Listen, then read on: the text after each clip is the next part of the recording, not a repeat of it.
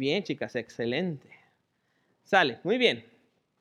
Muy bien, iglesia, vamos a abrir, por favor, nuestras Biblias para la predicación de hoy y vamos a Efesios capítulo 2, versos del 1 al 10. Y quiero pedirte, por favor, que nos pongamos de pie para, este, para, chicos, para eh, leer esta porción de la palabra. Efesios capítulo 2, versos del 1 al 10. Vamos a ponernos de pie para, por respeto a la escritura y también para concentrar nuestra mente en la palabra. Ponte de pie, por favor. Si no tienes Biblia, con la persona de al lado seguramente tiene o enciéndela. Si lo traes en tu teléfono o en tu iPad o lo que sea. Y si ves que no hay Biblia, entonces próxima semana tráete una. Muy bien, acompáñame por favor, junto con tu voz, todos vamos a leer a partir del verso 1 al verso, al verso 10. Acompáñame, dice, y Él os dio vida a vosotros cuando estabais muertos en vuestros delitos y pecados. No te escucho, iglesia. Príncipe de la potestad del aire, el espíritu que ahora opera en los hijos de desobediencia, entre los cuales también todos nosotros vivimos en otro tiempo en los deseos de nuestra carne, haciendo la voluntad de la carne y de los pensamientos, y éramos por naturaleza hijos de ira, lo mismo que los demás. Pero Dios, que es rico en misericordia, por su gran amor que nos amó, aun estando muertos en pecados, nos dio vida juntamente con Cristo, por gracia sois salvos y juntamente con él nos resucitó y asimismo nos hizo sentar en los lugares celestiales con Cristo Jesús para mostrar en los siglos venideros las abundantes riquezas de su gracia en su bondad para con nosotros en Cristo Jesús. Porque por gracia sois salvos por medio de la fe, y esto no de vosotros, pues es don de Dios. No por obras para que nadie se gloríe porque somos hechura suya, creados en Cristo Jesús para buenas obras, las cuales Dios preparó de antemano para que anduviésemos en ellas. Inclina tu rostro, vamos a orar. Padre, te damos gracias por tu bendita palabra y por el poderoso evangelio que nos ha transformado y que nos sigue edificando y llevando hacia ti. Bendice por favor este tiempo en tu palabra, Señor, y nos disponemos a aprender lo que tú nos has, eh, lo que tú nos has revelado, Señor. Y como dice Deuteronomio 29, 29, las cosas reveladas son para nosotros, las cosas no reveladas son para ti, y entonces nosotros estaremos tranquilos. Bendecimos tu nombre y te damos gracias en Cristo Jesús. Amén y amén. Toma tu asiento, por favor. Entonces les decía que Efesios, personalmente para mí es una de las cartas que más eh, me ha ayudado en mi vida cristiana y particularmente también creo que es una de las cartas en las que Pablo estructura muchísimo lo que es el Evangelio. No estoy diciendo que las demás no, pero particularmente esta creo que es una de las que más lo hace. Y el capítulo 2, en lo personal, creo que es un capítulo que comprende muchísimo toda la revelación del Evangelio de Jesucristo a nuestro favor. Entonces, esta mañana vamos a comenzar una nueva serie que se llama Las Doctrinas de la Gracia. Y la palabra doctrina quiere decir descripción. Descripción. Cuando tú ves una, una forma literal de entender lo que es la palabra doctrina. No es que seas una persona cartonada, que no sonríe, que está así toda enojada. No, no, no. Estamos hablando de una descripción. Cuando tú vas al supermercado y compras un artículo nuevo, lo que haces es que volteas y ves una descripción. Eso es doctrina. Entonces vamos a hablar de una descripción. Entonces, descripción y gracia. Ahora, gracia hace referencia al favor inmerecido de Dios, que Dios te favorece sin que tú lo convenzas de que lo haga, que Dios muestra su favor hacia ti. Así que lo que vamos a hablar es la descripción del favor inmerecido de Dios. Eso es lo que vamos a hablar. Por lo tanto, estas las doctrinas de la gracia es esta descripción de su favor a nosotros como sus hijos. Ahora, en Iglesia Central, y ya lo hemos dicho, creemos en las cinco solas de la Reforma. Acuérdate que nosotros como iglesia podemos distinguirnos por ser una iglesia reformada y eso es algo muy bueno. Ahora, también necesitamos saber de qué se compone eso. Entonces, mira, quiero que veas la pantalla y vamos a conocer rápidamente las cinco solas de la reforma. Y esto tiene que ver con solo la escritura. Entendemos que solamente la escritura es nuestro fundamento de fe y conducta. Que ahí entendemos que todo lo que Dios ha querido revelar está en su palabra. También creemos que solamente la fe es algo que Dios nos ha otorgado como un favor, como un regalo para poder creer en Él, solamente por la fe. También decimos que solamente por la gracia de Dios somos salvos. Entonces ya tenemos solo por las escrituras, solo por la fe, solo por la gracia. Y además decimos que creemos que solamente a través de Jesús, solo Cristo es nuestro Salvador. Pero la última para hacer cinco de las olas es la siguiente. Es solo a Dios la gloria.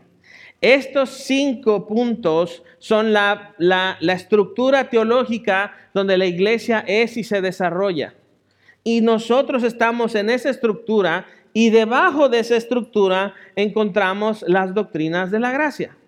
Ahora, esto es importante que lo sepamos porque esto va a transformar lo que pensamos, transformar cómo creemos y transformar nuestra vida. Ahora, es interesante porque los cinco puntos que acabamos de decir, en todo el país, donde, en, México, donde he podido viajar y estar en algunas iglesias, nadie tiene problema con eso. Si tú le dices a, alguien en México que, es cristiano, ¿tiene, ¿verdad que la Biblia es la palabra de Dios? Todos, sí. Ok, muy bien. Y entonces le dices a un cristiano en, Yucatán, oye, ¿verdad que la fe es un don que Dios nos ha dado para creer en Él? Y todos, sí, muy bien. Vas con alguien y le dices, oye, ¿verdad que solamente por la gracia de Dios podemos ser salvos? Y un cristiano levanta la mano, sí. Ah, qué bueno. Y vas al norte del país, a Chihuahua, y preguntas, oigan, familia, ¿verdad que solamente a través de Cristo tenemos perdón de pecados? No, pues sí. Ah, ok. Y le puedes preguntar a todo el pueblo de Dios en México y puedes preguntar, ¿verdad que solamente a Dios sea la gloria? Sí, todos se levantan. Ah, bueno, entonces no tenemos problemas con esto. Lo que pasa es que los cristianos nos encanta complicarnos la vida. Entonces, por eso estamos en esta, en esta cúpula o en este gran paraguas teológico para saber qué es lo que creemos y por qué creemos. Y esto es algo que durante este año he hecho mucho énfasis. ¿Qué es lo que creemos? ¿Hacia dónde vamos y en dónde estamos parados? ¿Cuáles son las tres palabras que estamos aprendiendo en este año? Fe. Ok, fe, esperanza y amor. Esas tres palabras queremos que estén en todo este año para poder desarrollarlas en nuestro día a día. Entonces, cuando vemos eso, esa estructura teológica, ese gran paraguas que tenemos, llamamos a las doctrinas de la gracia también en cinco formas. Así es que mira tu pantalla y dice esto. La primera se llama depravación total. ¿Sí? ¿Ya apareció? Ok, doctrinas de la gracia. La primera es depravación total. Dices, ay, qué feo. Sí. La segunda es gracia irresistible. La tercera es expiación. Y luego tenemos la cuarta y la quinta, que es elección incondicional y perseverancia de los santos. Eso es lo que vamos a ver durante este tiempo, en los próximos cinco domingos, en esta nueva serie que hemos llamado Las Doctrinas de la Gracia. Y esto nos va a apuntalar a lo siguiente. Es como que vamos a poner en nuestros pies la firmeza de donde estamos parados para mirar hacia donde Dios nos está enviando y decir, en esto creo, en esto soy y en esto puedo andar. ¿Estás conmigo? Así que vamos a comenzar entonces con esta serie de las doctrinas de la gracia y de inmediato la primera que podemos ver, si podés regresar a la siguiente, a la, a la siguiente, a donde están las tres, la primera que vemos es depravación total y esa es como que, órale, qué feo, qué fuerte se oye, es una palabra dura. Y eso trae cierta sorpresa o resistencia, pero necesitamos ver estas verdades a la luz de una cosa, la gracia de Dios. La gracia, el favor inmerecido de Dios hacia nosotros. Si nosotros vemos esto nada más como una forma de decir, yo soy muy doctrinal y además soy una persona que va a una iglesia de sana doctrina, mm, déjame decirte que sin la gracia de las doctrinas, entonces no vas a entender nada y te vas a ser una persona cartonada, enojada y peleada con todos y viendo quién está mal para decirle, estás mal, estás mal, estás mal, y que es miserable. Eso es miserable. Necesitamos la gracia, el favor de Dios, su aprobación hacia tu persona, no por lo que haces, sino por lo que Cristo hizo. ¿Verdad que es mejor? ¿Estás conmigo? Entonces, de inmediato ese nombre nos golpea, que es el tema de las, eh, la, depravación total. Pero lo que primero quiero hacer es dividir este, este, esta predicación en dos grandes bloques. Lo primero va a ser de Efesios del 1 al 3 y lo segundo va a ser de Efesios del, capítulo 2 del 4 al 10. Entonces lo primero vamos a ver la condición humana y después la esperanza para la humanidad. Si nosotros hablamos nada más de la condición, no estamos ofreciéndole nada a este mundo. Necesitamos ofrecer esperanza. Necesitamos ofrecer oportunidad porque Dios la ofrece.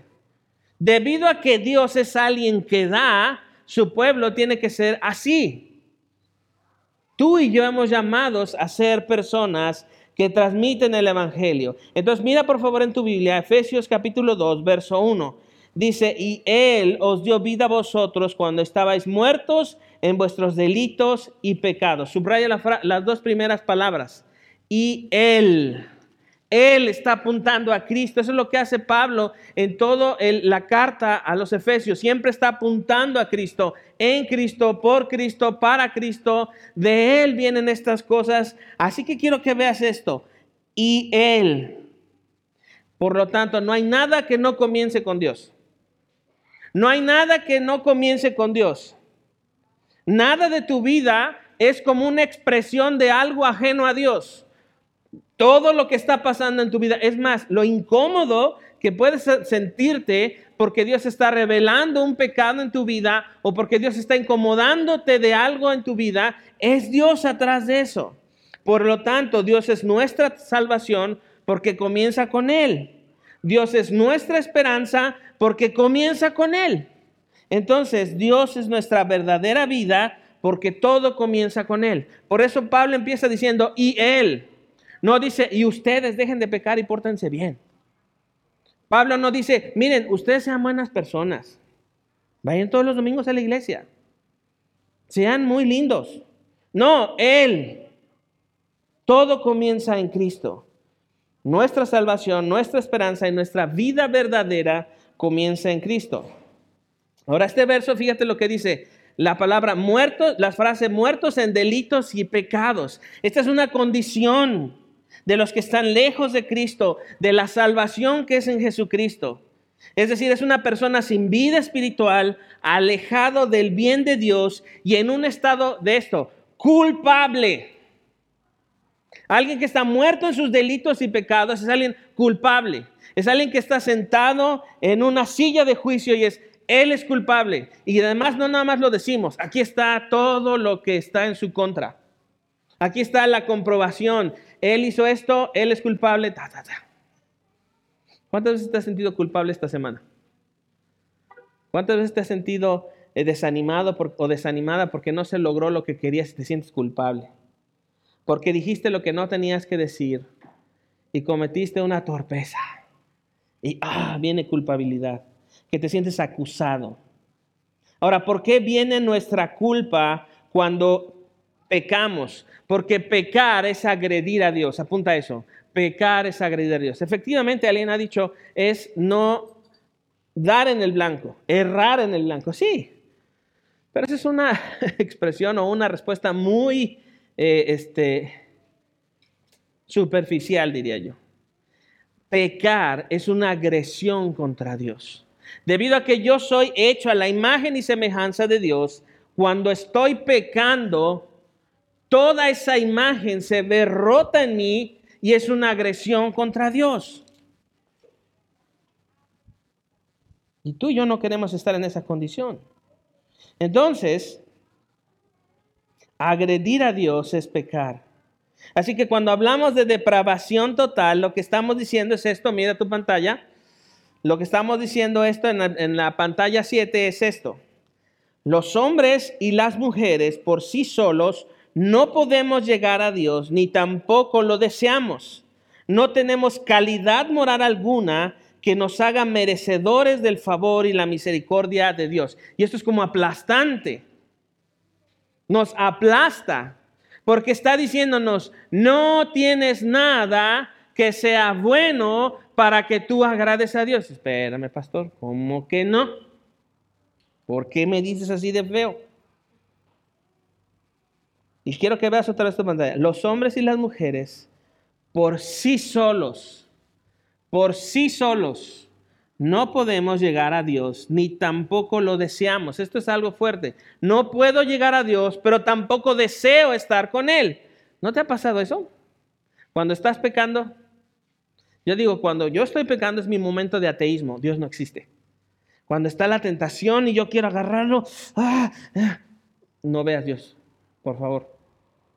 Tú no existes ahora, solamente existe este deseo incontrolable de querer satisfacerme para mí mismo. Tú no estás ahí.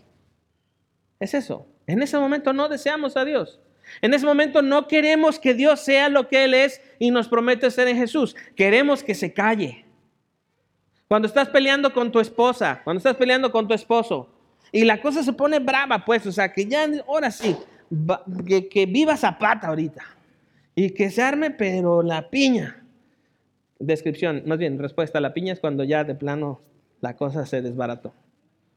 Para la próxima semana, hoy el pastor nos dijo la doctrina de la piña. ¿Cuál es la doctrina de la piña? Cuando ya la cosa se desata. O sea, cuando ya es una pelea tremenda. ¿A poco en ese momento dices, espérame, mi amor, no quiero pelear contigo, estoy deseando a Dios? No, tú lo que quieres es el deseo de saciar el coraje que traes por dentro y de ponerle en su lugar y de que se calle que tú tienes la razón. ¿Sí o, ¿Sí o no? ¿Sí o no? ¿Nomás me pasa a mí? Claro que sí. Romanos 14, 23 dice esto. Todo lo que no procede de fe es pecado. Ese es el estándar que Dios pone.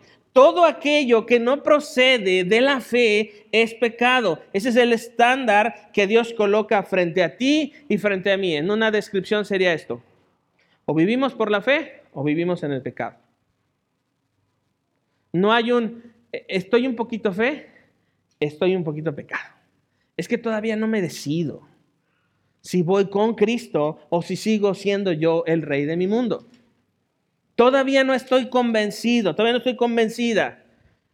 Esto es sencillo. La Biblia dice, todo lo que no procede de fe es pecado. Ahora, esta es una palabra dura, sí, pero déjame decirte una cosa, no, te dejes conmigo. No te enfades conmigo. Yo no escribí la Biblia. Mi chama nada más es transmitir lo que aquí dice. Tú puedes ver Romanos 14, 23 y ver que aquí dice, todo lo que no procede de fe es pecado. Amada iglesia, escúchame esto. Toda tu vida tiene que ver con la fe. Toda tu vida.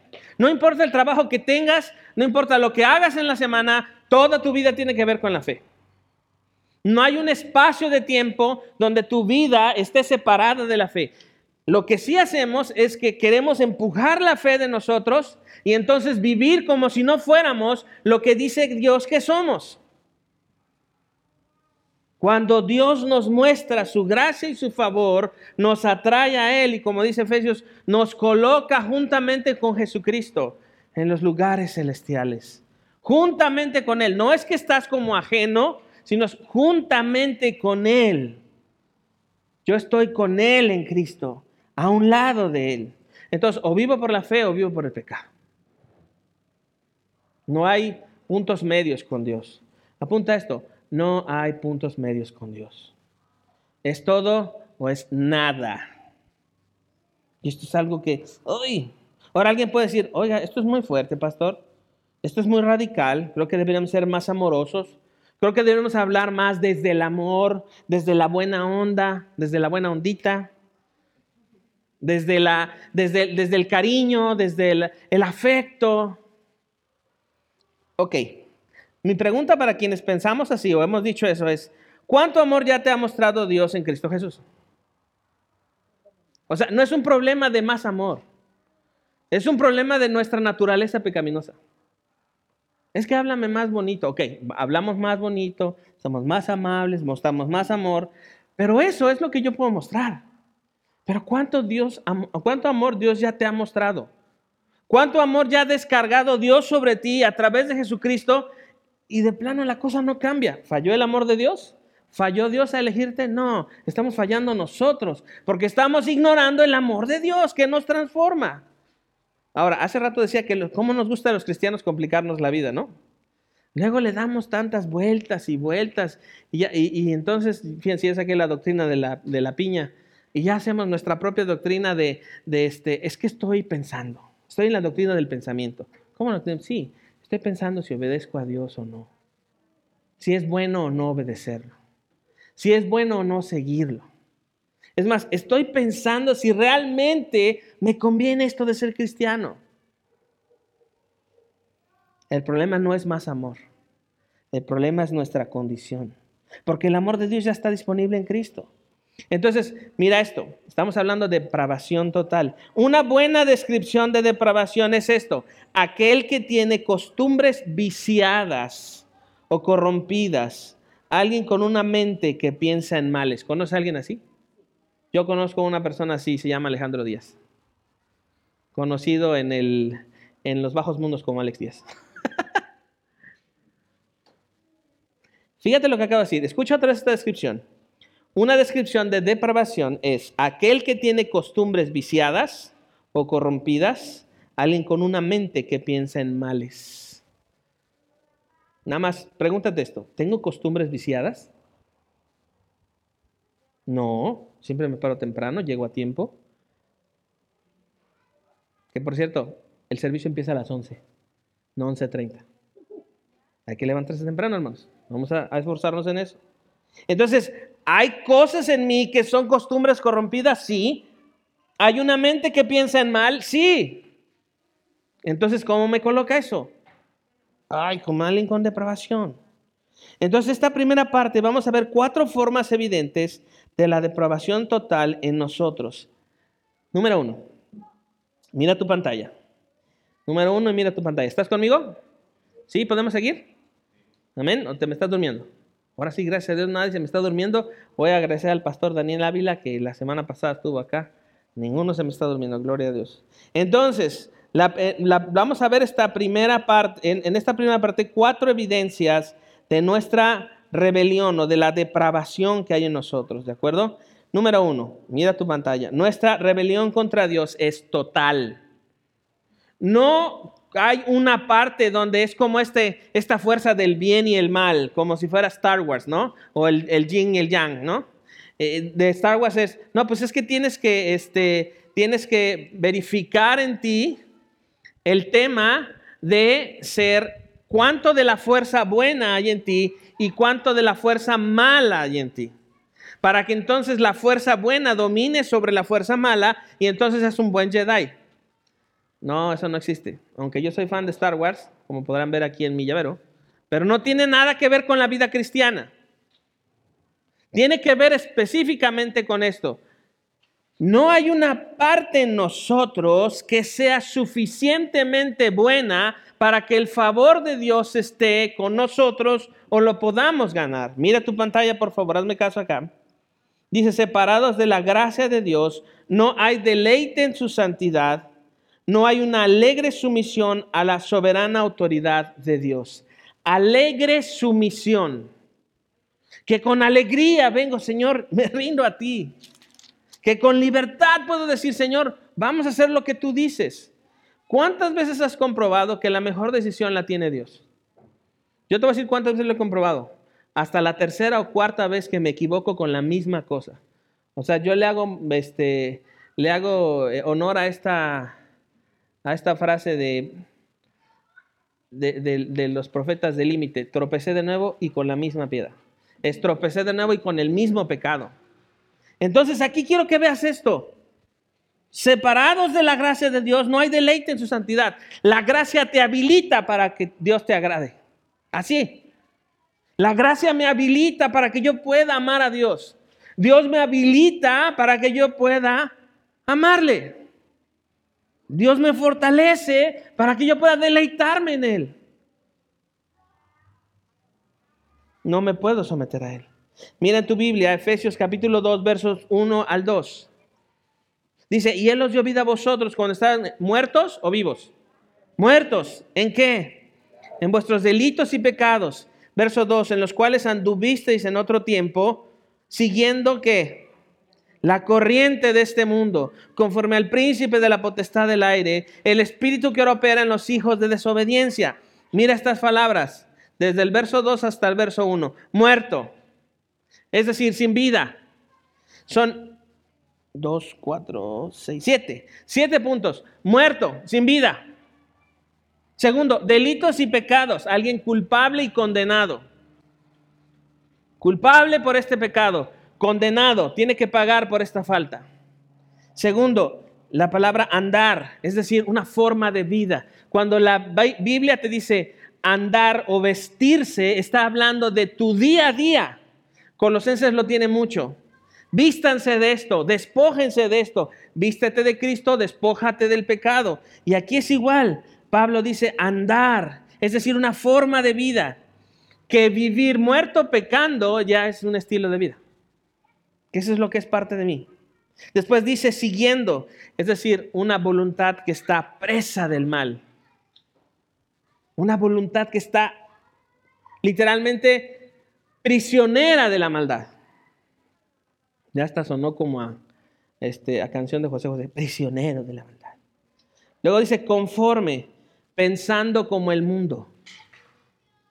Conforme. Eh, Romanos 12, 1 y 2 nos habla esto, no te conformes, no te hagas a la forma de este mundo. Luego dice, opera, dominado por el mal. Hay una operación del mal que nos impulsa, que nos atrae, no que te hace pecar, sino que te propone. Eso. Y por último, la palabra desobediencia, una rebelión consciente. Una rebelión consciente. Cuando los hijos estaban chiquitos había tres cosas por las que les tocaba vara. Si tú mentías, si tú golpeabas a tu hermano o si había una desobediencia consciente y así. No, no lo voy a hacer. Hey, te estoy diciendo que lo hagas. No, no lo voy a hacer. Ok, esta es la primera advertencia. No lo voy a hacer. Ah, no. Ok, entonces ven, tú y yo tenemos que arreglarlo. Necesitas el estímulo de esto para que entiendas que esto es bueno para ti. Cuando hay una, rebelión consciente. Ahora, ¿te has cometido pecados y te has sentido culpable y condenado? ¿Ha sido una forma de vida pecar? ¿Has seguido una voluntad que está presa del mal? ¿Has pensado como el mundo? ¿Ha habido eso que ha operado, te ha influenciado? ¿Has sido una persona desobediente? La descripción es totalmente depravado. Es decir, eso es una descripción de una persona depravada, es la condición natural. No, te ha pasado que es que es mi, mi, este, mi calidad pecaminosa. Esa es la palabra, esa es la frase bonita. Eso es lo bonito, es que es mi naturaleza pecaminosa. Es que yo te hice así, te di un derechazo, pero realmente fue mi naturaleza pecaminosa. Sí, pero no le eches la culpa como si tú no fueras. es que ibas caminando y pues te empujé porque mi naturaleza pecaminosa así es. Soy como un alacrán. Tengo que picar. No. Eso está en nosotros. Eso habita en nosotros. Y el pecado ha sido transmitido de un hombre a otro. Por eso Jesús dice, yo soy el hijo del hombre. ¿Cuál hombre? Él está apuntando a Adán, yo soy el hijo.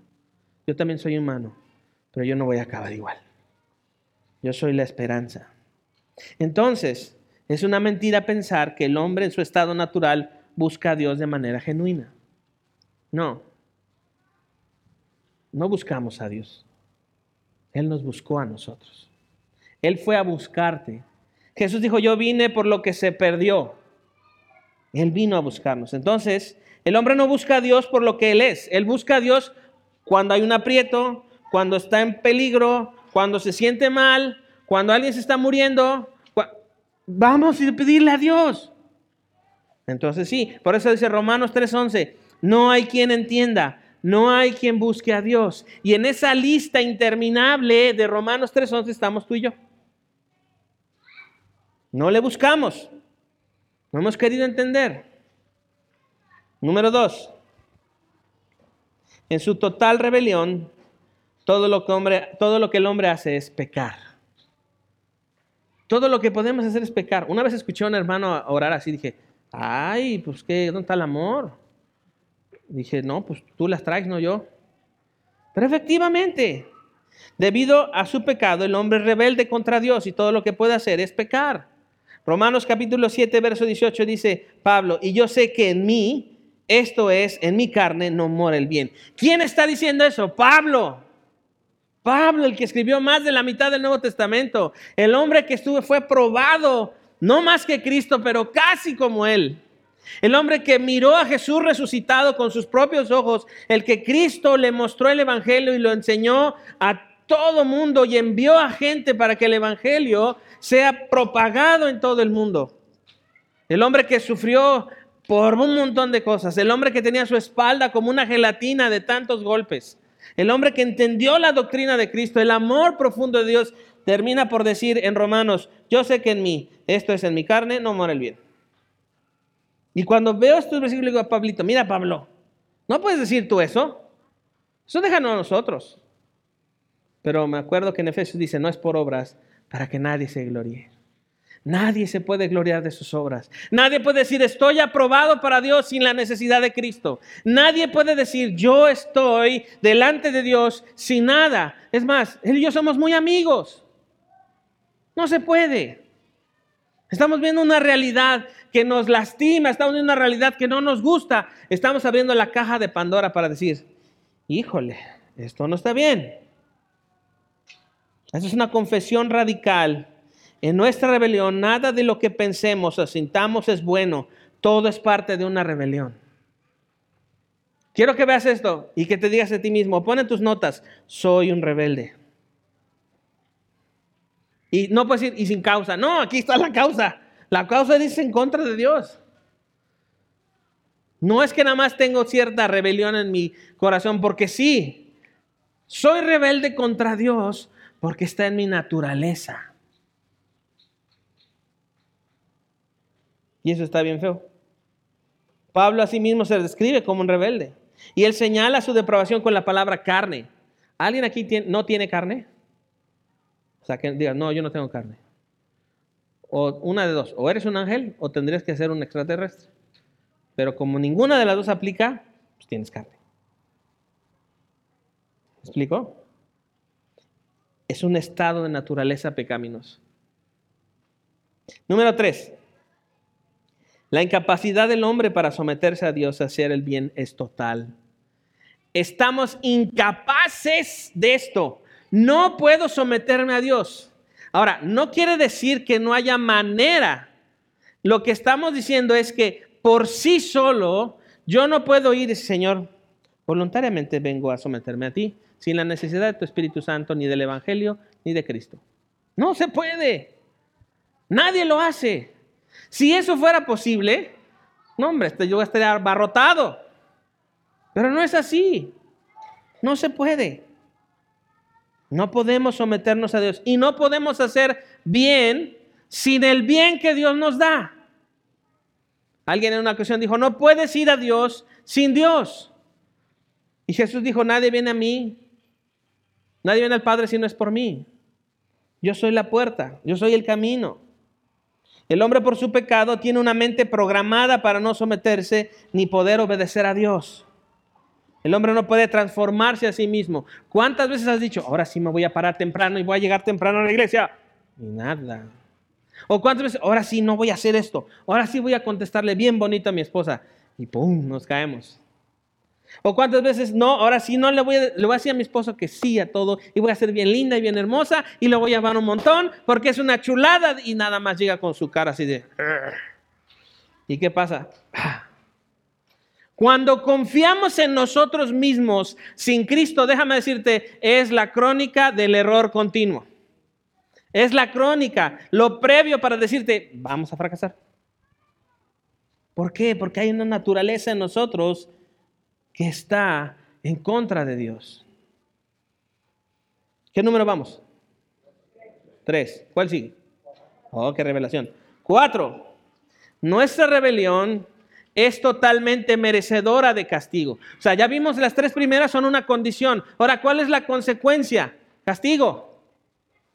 Ay, no. Bueno, Romanos 6:23 nos dice, porque la paga del pecado es muerte, pero siempre Dios, Siempre Dios, mas la dádiva de Dios es vida eterna en Cristo Jesús nuestro Señor. La dádiva, el favor de Dios, la misericordia, aquello bueno que Dios tiene en sí mismo que da. Mira por favor el verso 3 en Efesios. Efesios 2, verso 3 dice, entre los cuales también todos nosotros, mira cómo Pablo se incluye a este señalamiento, a esta descripción, a esta doctrina del pecado y está diciendo, entre los cuales también todos nosotros vivimos en otro tiempo en los deseos de la carne, haciendo la voluntad de la carne y de los pensamientos y éramos por naturaleza hijos de ira, lo mismo que los demás. Quiero que veas estas tres frases, deseos de la carne, la voluntad de la carne los pensamientos. Con esto son las tres dimensiones del corazón que les he enseñado. El corazón tiene tres dimensiones. Lo que pienso, lo que siento, lo que hago. Lo que pienso, lo que siento, lo que hago. Y aquí está. Lo que hemos pensado, lo que hemos sentido, lo que hacemos está modificado y está depravado por el pecado. ¿Es agradable? No. ¿Es terrible? Sí. Es una condición fea. Es un estado de depravación. En conclusión, qué terrible condición nuestra. O sea, si hoy vas, a casa y ¿de qué hablaron? Pues nada, de que soy un depravado. Y luego, ¿cómo te fue? Pues bien, nada más, puros flamazos, ahora ya. Hasta depravado me dijeron en la iglesia y todavía hasta piden ofrendas, hombre. Pero déjame decirte una cosa, por eso es necesario que Cristo se hiciera hombre para morir. Es tan terrible nuestra condición que era necesario que Dios bajara y nos buscara.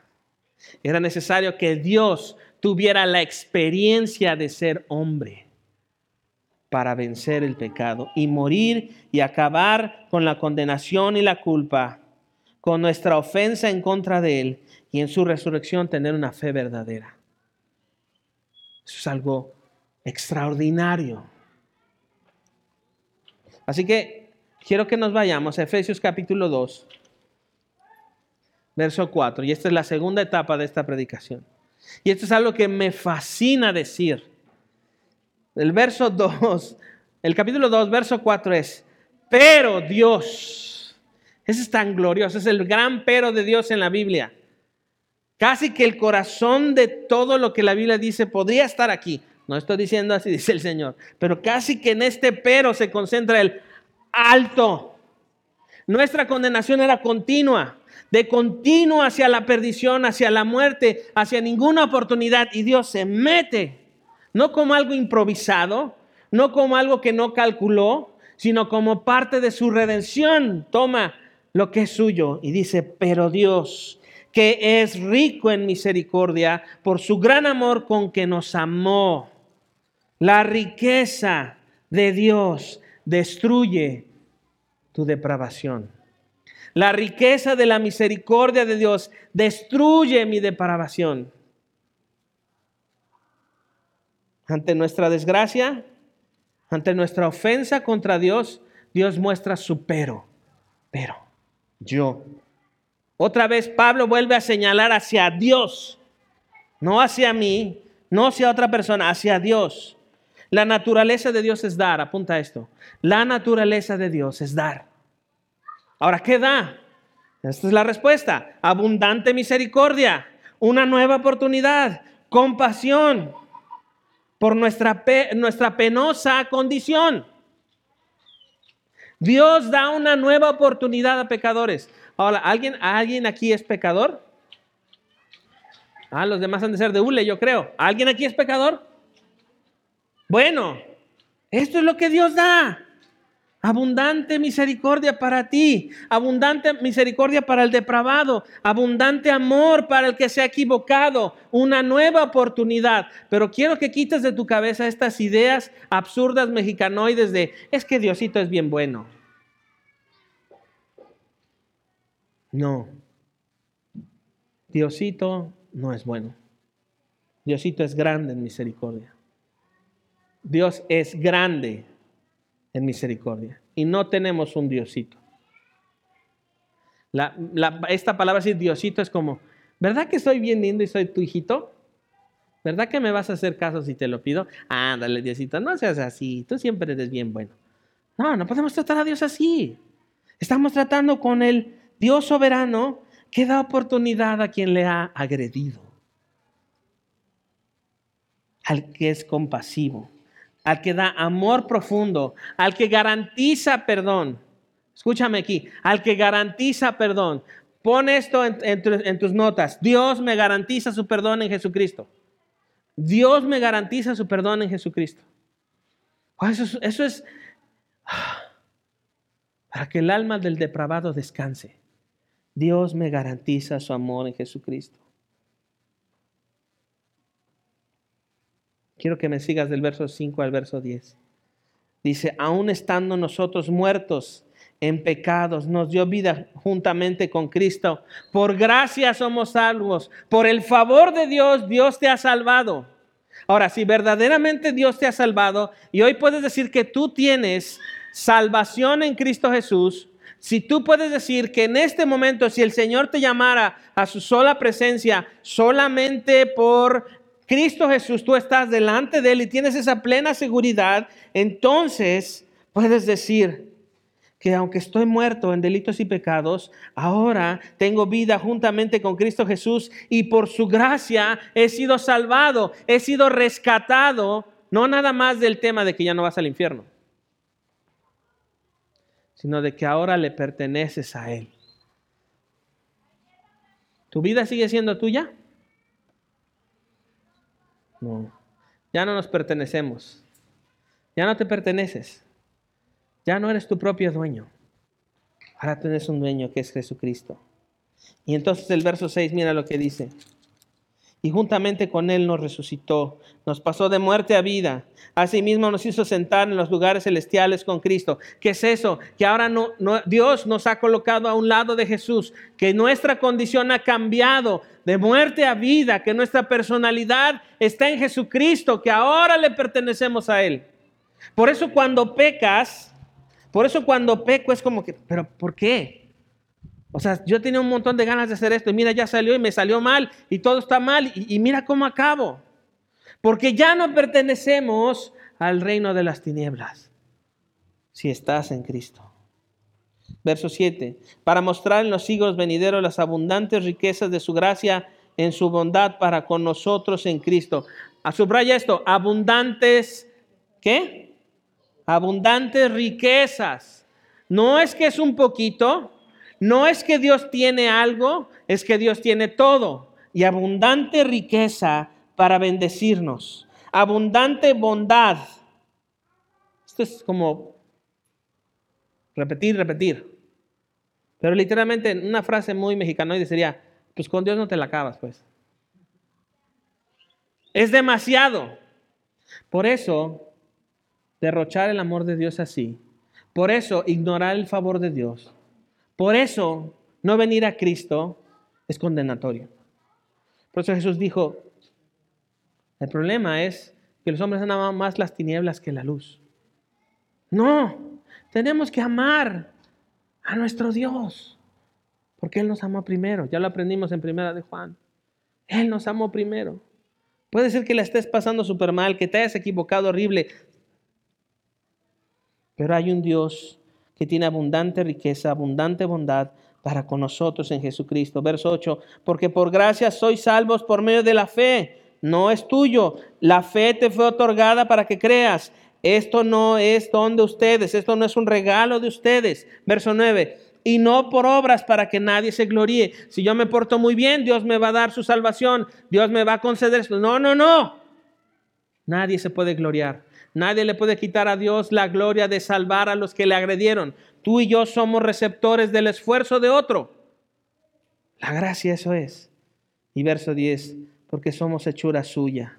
¿Qué es una hechura? Algo que se hace con las manos. Él te hizo. ¿Para qué? Para ser creado en Cristo Jesús. ¿Para hacer qué? Buenas obras. Mías no. Las cuales Dios preparó de antemano. ¿Para qué? Para que anden ellas. Ese es el Evangelio. Esa es la gran salvación. Así que entonces necesitamos concluir con esto. No podemos conocer las doctrinas de la gracia sin la gracia de las doctrinas. Necesitamos responder a esta pregunta. ¿Qué es la gracia? ¿Qué es la gracia? Tres puntos para resolver esto y vamos a ir concluyendo. Número uno. La gracia es el amor de Dios que me busca a pesar de que no tengo nada que ofrecer. La gracia es el amor de Dios que me busca. Me está buscando. Me está incomodando. Me está, me está haciendo sentir que no puedo ser y estar aquí en mi solo estilo de vida y me arrastra hacia Él. Y sabes que no tengo nada que ofrecerle a Dios.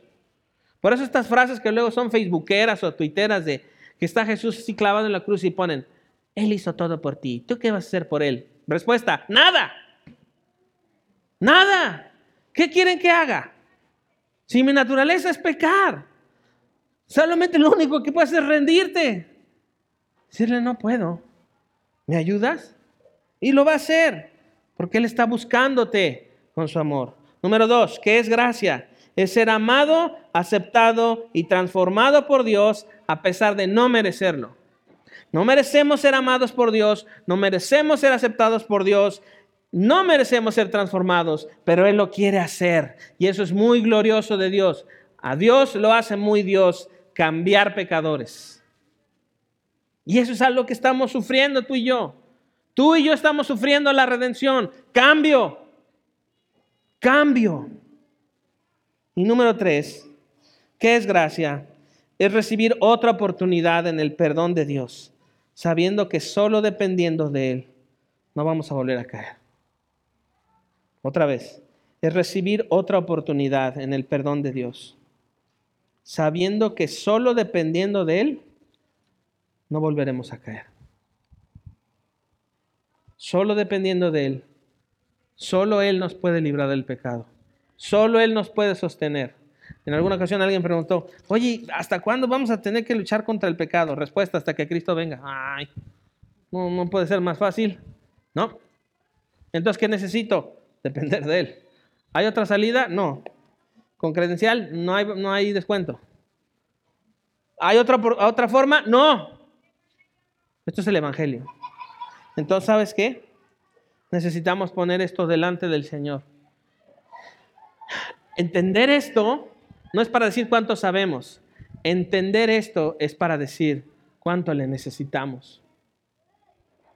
Entender que hay depravación en nuestra naturaleza pecaminosa nos hace conocernos más para saber cuánto le necesitamos. ¿Estás conmigo? ¿Es cómodo? Pero es más glorioso su amor. Es más glorioso su perdón. Es más gloriosa su misericordia. Entonces ven a Jesús y ríndete. Él, te ama. Sabes que la avenida de la gracia es muchísimo más amplia para correr, ser y estar. Vamos a orar. Y sabes que es momento también de arrepentirnos de nuestros pecados. Así, así es que si quieres eh, entender esto de manera gráfica, es rendición total.